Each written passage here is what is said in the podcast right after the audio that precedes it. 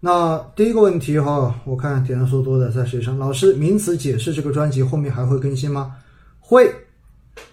会更新的。只不过呢，确实啊，这个专辑好像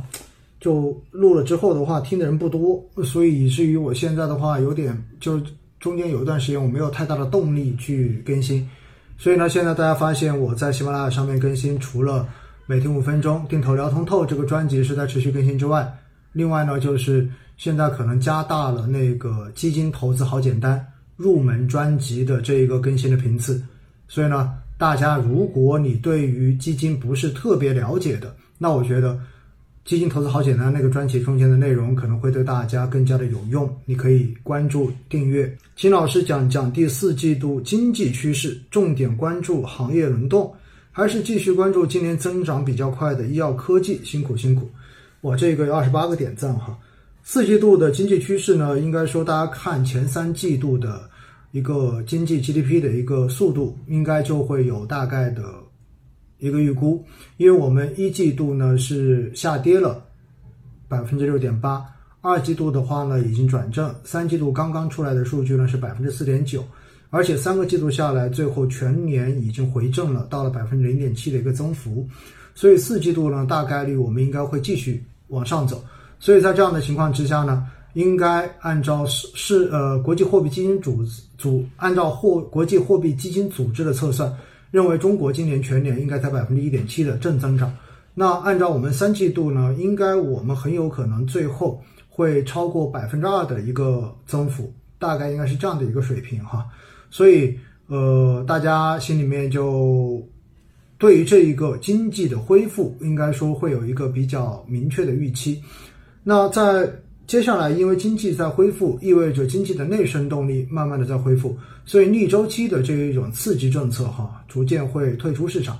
那么大家对于未来就是到底是看哪一些比较重要？因为我看到这个朋友提到，重点关注行业轮动，还是重点关注今年增长比较快的医药科技？我自己认为四季度可能更加关注的应该是周期，也就是行业轮换之后的这一些低估值的周期板块。一般来说，他们在四季度日历效应哈都会有比较强势的表现，而反而呢，科技跟医药这是长期的热点，但是对于四季度而言，我自己并不认为他们能够有跑赢周期的这样的表现，因为像这样的板块，更多的还是需要流动性，也是需要央行放水，有更多这种货币的投放，相对而言呢，对于这种高风险板块，他们的宽容度就会来得更大一些。所以呢，我自己个人会偏向于周期一些，在四季度，好不好？所以呢，我也建议大家哈，可以多去关注一下。老师好，目前人民币持续升值，这个对于市场会有什么样的影响？其实呢，人民币升值，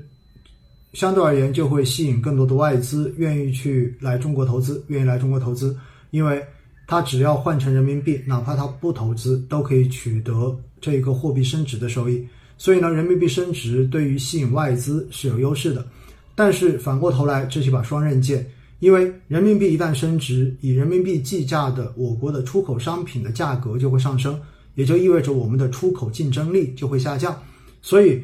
呃，双刃剑吧，就是升值有好处也有坏处。但是对于我们的外贸来说，升值一定不是好消息。所以大家也看到，在前期因为升值过快，然后央妈也做了相应的动作，对不对？把这个远期受贿的一个保证金。然后从百分之二十降到了零，这样子呢来鼓励银行做更多的业务，而且因为你要做远期的这种受贿，也就意味着你在近期市场上面就要买入外汇，所以呢，相对而言就呃人民币的升值预期变得更少了一些，可以延缓人民币升值。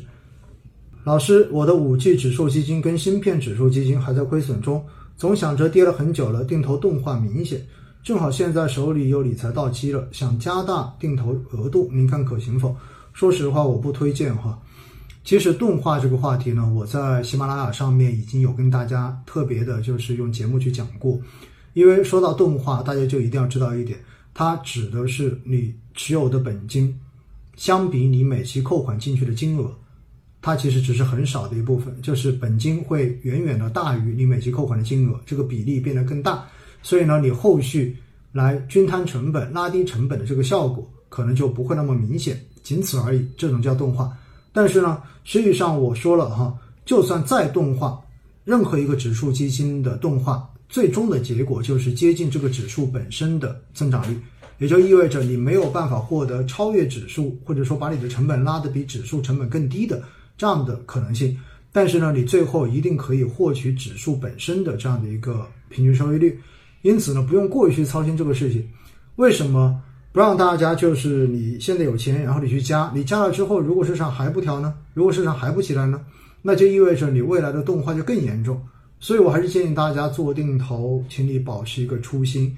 慢慢的坚持久一点就 OK 了，好不好？不要真的不要想着好像博叫做避其功羽翼，希望能够通过在相对低的位置，然后把钱加多，然后市场一涨上来。就可以让前面更快的回本，不是这样子的。五 G，我相信大家定投到现在，其实情况下面可能都不足一年，因为五 G 真正的火起来的话，也就是去年才开始火起来。那一年时间的定投，说实话，只是一个非常短时期的定投。